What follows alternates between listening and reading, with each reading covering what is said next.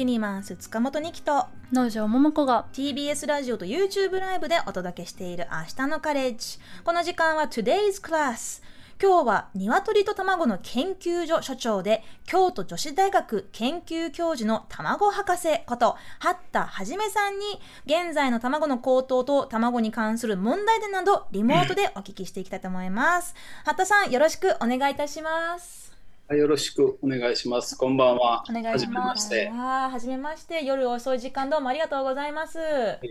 卵のことなら何でも、モットーにあの、かれこれ45年、卵の研究を続けてます、京都女子大学です。わあ、45年も。あの、現在はあの、京都の古今烏丸ビル4階にあるあの、えー、株式会社 NBL の鶏と卵の研究所の所長も務めてます。どうぞよろしくお願いします。お願いいたします。ます今日もそのあのオフィスからリモートでご出演されてくださ今日はあの大学の、えー、オフィスですね。研究室特別に遅くまで開けていただきまして。ああ、あの、守衛さんにね、ちょっとお礼を、あの、お伝えください。まあ、早速なんですけれど、今現在、まあ、多分これは日本だけじゃなくても、世界中で起きている卵の高騰、え卵のインフレでエッグフレーションなんても呼ばれていますけれど、まあ、これですね、もう、率直に聞きますけどなぜこんなに卵の価格がどんどん過去最高新記録を、えー、上げているんでしょうか？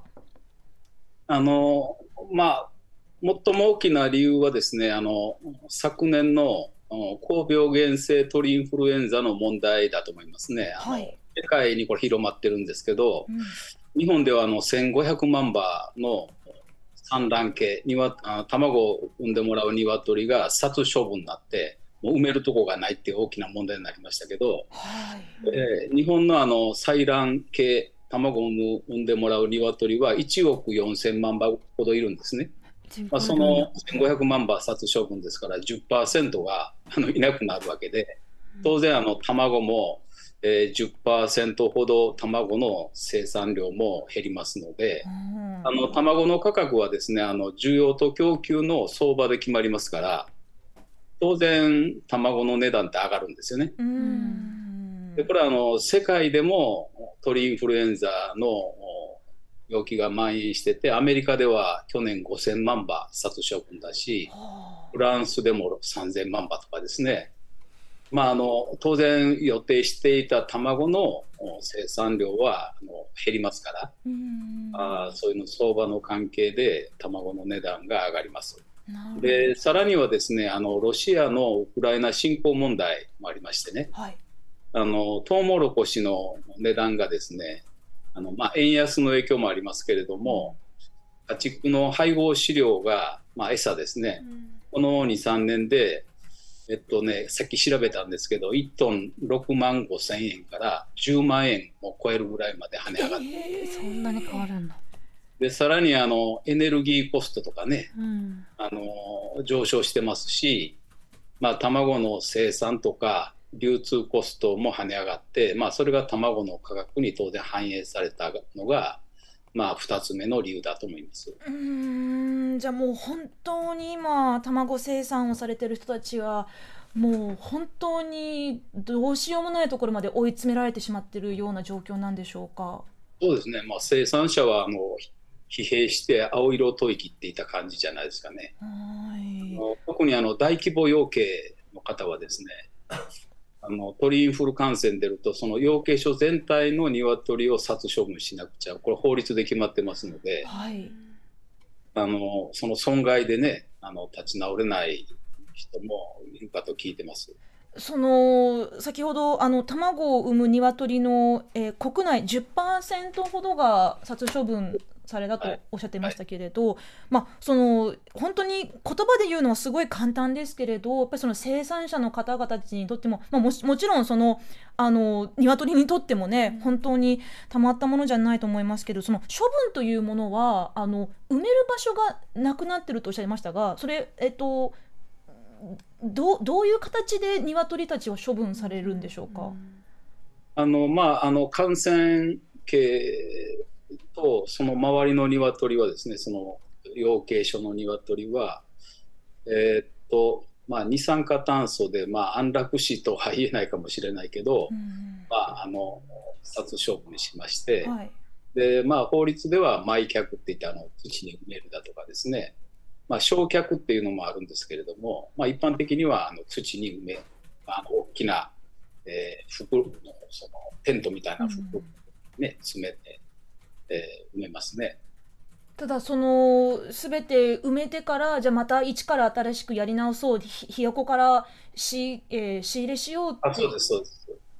あのひよこからひよこがすぐ卵を産むわけないんで、うんえーひよこから、えっと育てて、まあ、卵を産むのはだい産み始めるのは大体150日から180日6ヶ月ぐらいかかるんですね。うーんその中でも1羽でも鳥インフルエンザが発覚してしまったら大変なことになってしまうんですよね。そうですね、まあ、あのはい現在のその法律では、まあ、それは殺処分しないとですね鳥インフルエンザウイルスがこう変化どんどん遺伝子が変わって変化していって人に感染するようになると大変なことになりますから。はい、この鳥インフルエンザのそもそもの流行の発端とか原因というのはどこからなんでしょあの鳥インフルエンザウイルスはですね、まああのえっとカモとかね、そういったあー野鳥ですね、えーそれが、まあ、日本の場合はあのシベリアとかロシアとか中国の北部から、まあ、あの日本に、えー、大体いつも秋口、10月ぐらいですかね、渡り鳥としてきましてう、、うん。で、えーそのカモだとかが野鳥が鳥インフ高病原性鳥インフルエンザを持ってるんですね。でそれが、えーっとそこからがちょっとわからまだ解明されてないんですけどその養鶏所の、まあ、近くに水飲み場があるところが結構多いんですけど、水飲み場から、えーっと動物がそういったウイルスを養鶏所へ、えー鶏に感染させるのかあるいはハエだとかネズミだとか言われてますし、あの空気感染ももちろん疑われてましてまだはっきりしたこと分かってないんですよね。そうまだなんです謎かが多いんですね。で生産者はもちろんあのそういう殺処分になると大変なことになりますからうん鳥インフルエンザウイルスが入ってくるとね、まあ、できる限り考えられる限りのそういう防除対策、えー衛生使用使用衛生管理っていうのはちゃんとしてるんですけれども、うんうんそれでもうん発生してしまうという最近はですね。でまあ、世界中にそのおもう高病原性鳥インフルエンザが蔓延してますし、まあ、昔は何年かに1回、まあ、運が悪く時は年は発生するっていう程度が、まあ、ひょっとするとこれから毎年発生するんじゃないかとかね。そういうふうに、まあ、原因がわからないですかね。どうやって入ってくるかっていう。かうん野鳥が運ぶっていうのは一応証明されてるんですけれども、それがね、傾斜だとか、鶏飼ってるとこだとか、実際に鶏にどのように感染してって広まっていくかっていうのが、なかなか世界中で研究してますけど、まだ分かってない。うん。そうなんですね。やっぱりなんか人間のねウイルスもこうリスクも高まって感染も広がりやすくっていうところはあるけれどもいや同じなんだなというふうに思いますけど今ってその一回出てし一つのところで出てしまうと大その全部処分しなきゃいけないっていうところが法律で決まっているってことですけどそのリスクを下げる避けるために小さく小規模にしていくみたいなそういう流れってあるんですか？ああのおっしゃる通りです。あの一応、まあ、法律は法律ですから、うん。えーっとその飼う規模をですね、ううん。ん飼育する規模を小さくすればですね、まあ、殺処分するう波数も少なくなるはずで、うん。まあ、そういう飼い方っていいますか、まあ、それに変えていこうというね試みが、まあ、今年から始まってるっていうような感じですね。うんまあ、人間だってね、うん。満員電車にずっとぎゅうぎゅう詰めにいられてるのと、もっとこう広々とした原っぱにいるのだったら、まあ、空気感染で感染症うつるのもねリスク変わりますもんね。うん、確かに本当そうなんです。なんか逆に鳥インフルエンザってまあ日本だけこうね野鳥が運んでるより日本だけじゃないと思うんですけどなんかこううまく対策をやってる国とかってあったりするんですか？いやーまあワクチンを打ってる国とかもありましてねう。んで日本とか、まあ、先進国ではあのワクチンを打つとですねあの鶏がえー全くかからないんだったらいいんですけどもね、うんまあ、あの人のインフルエンザウイルスと基本的に一緒ですから、はいそのすごい変異 RNA ウイルスですごい変異するんですね。うんで人のウイルスのあ人のインフルエンザウイルスのワクチンも、うん今年はどんなのが流行るだろうってこう予想して組み合わせるじゃないですか。うんうん。それを鶏のそのまああの人先進国では大体人口と鶏の数って卵を産む鶏ね。はい。大体一緒と言われてますんでね、えー先進国ではね。で1億4000万羽もいる鶏に対してなんかそのワクチンを予想して製造して聞いたらいいけど聞かなかったら鶏はウイルスを持ったままあの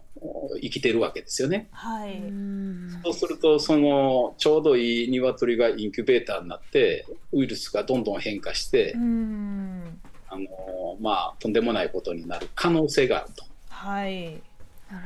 ほあどそれがね怖いんですよね。はい。まあ本当にあの生き物をまあ本当にもう生産、ねいいろいろな生産の現場ではいやもうこう予測不能なことも起きるわけだけ、うん。わけですけれど、まあ今それがねこう鶏卵業界で、えーまあ世界規模で起きているということですが、あの今回ちょっとこう卵に関してちょっといろいろ調べている中ですごく興味深いあのことが数字があったんですけれど、日本って世界で2番目に卵を多く食べてる国って本当ですか？はい、あの残念ながら2番なんですね。あメキシコ一番はどこの国なんですか？うんメキシコですね。メキシコ。なんかあんまりメキシコ料理ってこう卵使ってるイメージそんなないですけどね。そうないし日本も2位なのもすごい驚きました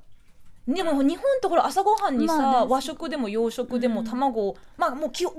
ずっていうほど出てきたりするし、あとなんだろう。あとなんかまあそのラーメンとかおうどんとかお蕎麦とかうん。食べる時とかもあります日本人がね、あのえっとおえーまあ、赤ちゃんからね、おじいちゃん、おばあちゃんまで、あの人口で卵の消費量を割ると、えーっと300、確か34個ですかね、今。去年ぐらいのデータでね。でメキシコは400個食べてるじゃあもう一人一個以上だ。一人毎日。メキシコは一人一個以上必ず食べてるって感じ、うんうんでも結構日本が世界2位っていうのも私結構驚いた。85年だったかな、あの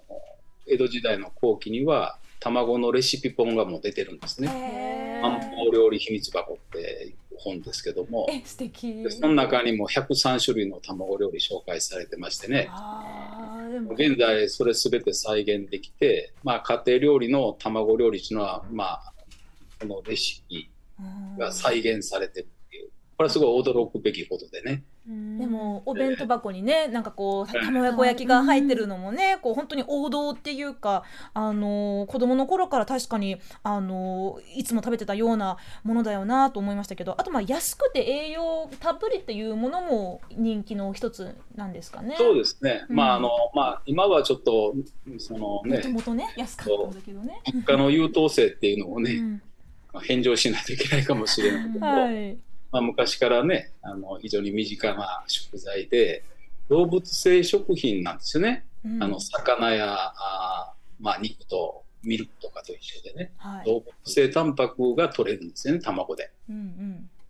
でしかもあの完全に近いねはい。卵に足らない栄養素はあのビタミン C と食物繊維だけでへえ。あとはその基本的には卵の中にはあのひよこの体を作る成分が全て入ってますからうね、んまあ、あの動物細胞をどんどん作っていく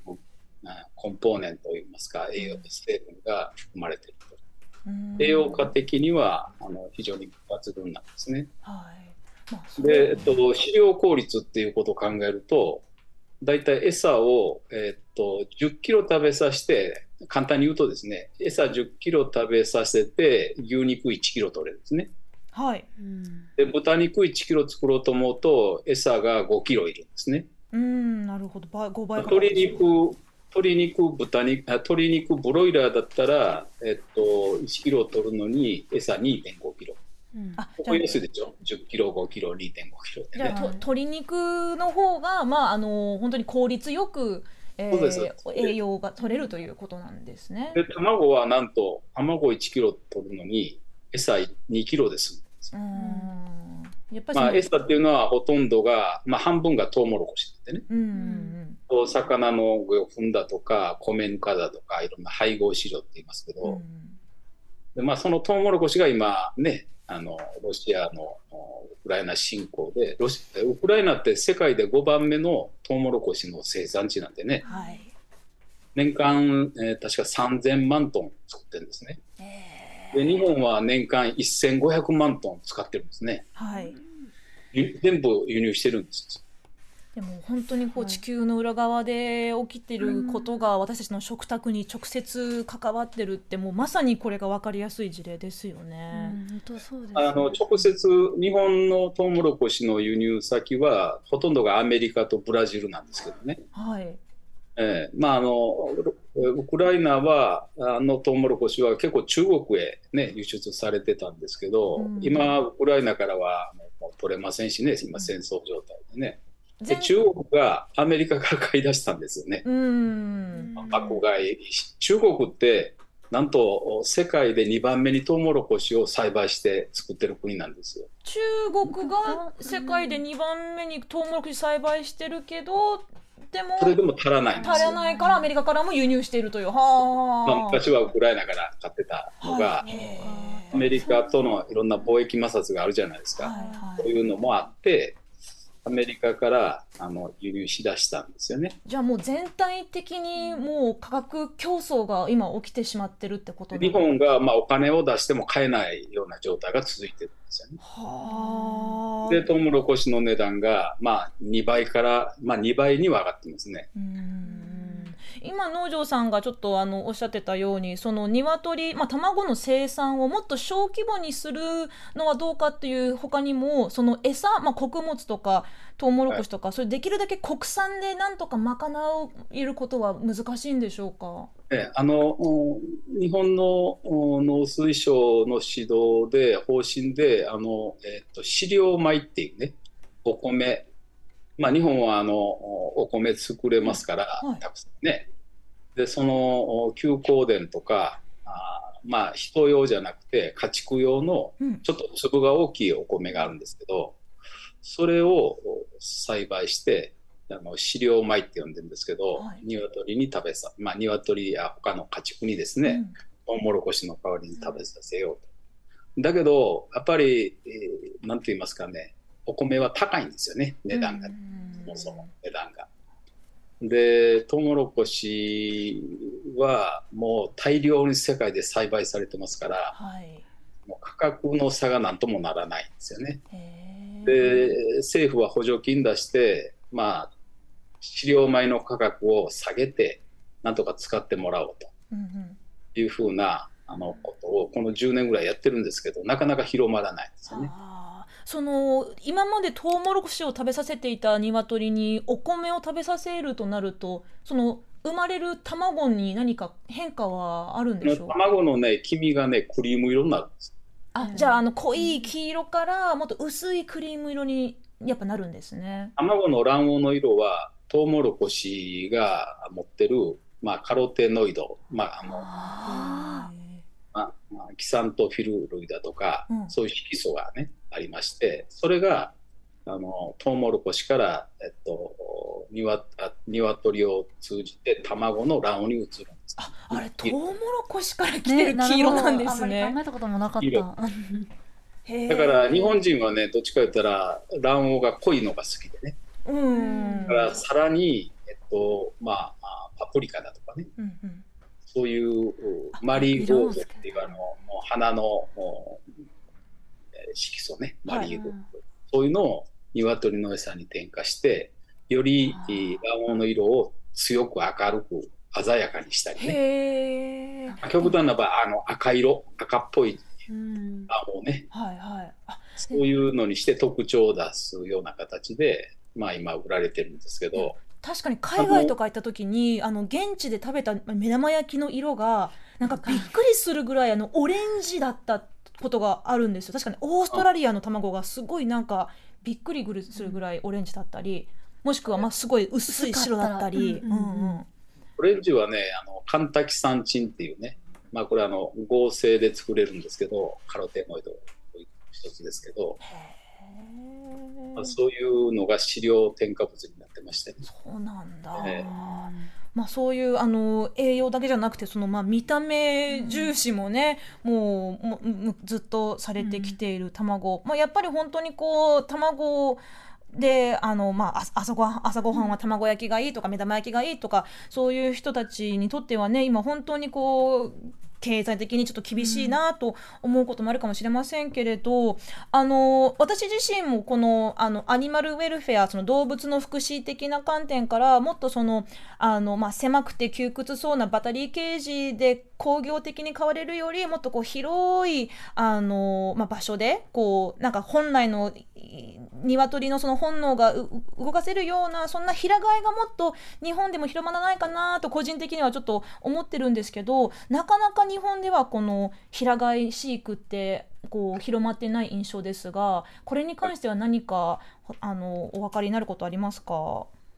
あのまず一つはあのまあ、一番自由にね鶏が動き回れるのは放し飼い養鶏ね、昔ながらの今はだけど鳥インフルエンザの問題で野鳥と接触しますからまあ、これは危険ですよね。はい、でまああの、まあ、一部のそういうのは養鶏家しかやってないんですけども、まあ、平飼いの復旧率は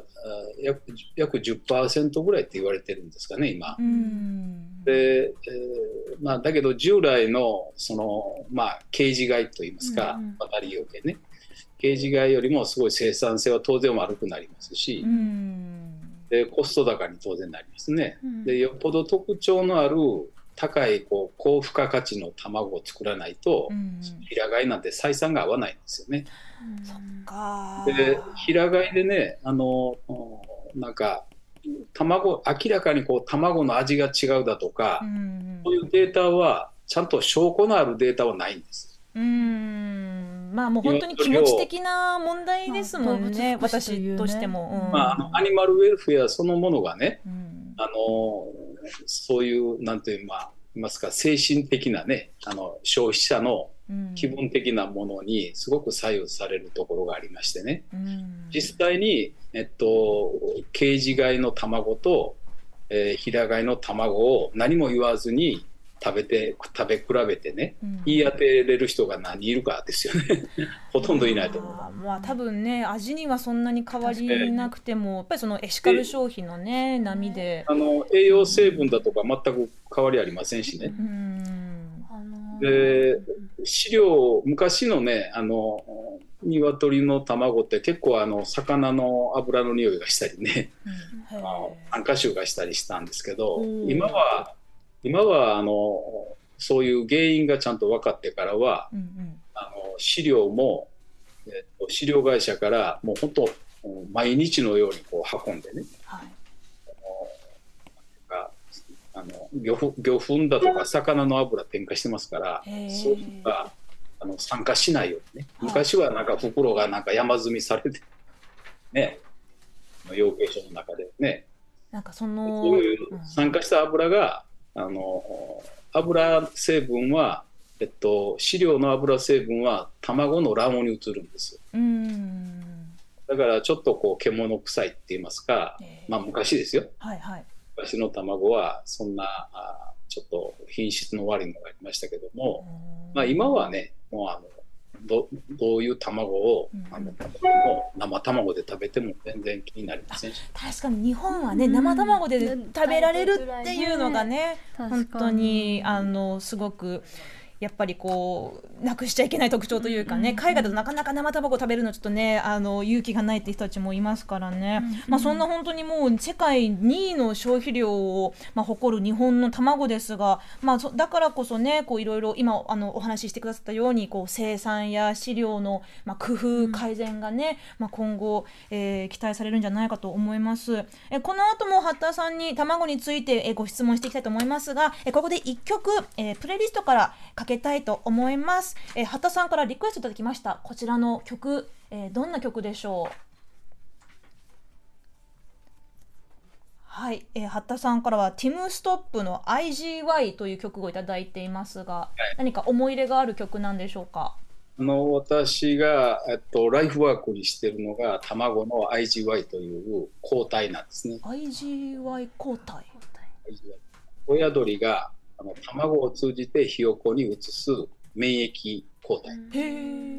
まあ、人ではねあの哺乳動物ではえっと胎盤通して赤ちゃんにうん。お母さんの抗体を移りますけど鳥類以下の卵で生命を作る、まあ、鳥類以下の動物では卵で生まれる動物では、うん卵の卵黄に抗体が移ってでその抗体がひよこの血液中に入ってくるんですね。おしめ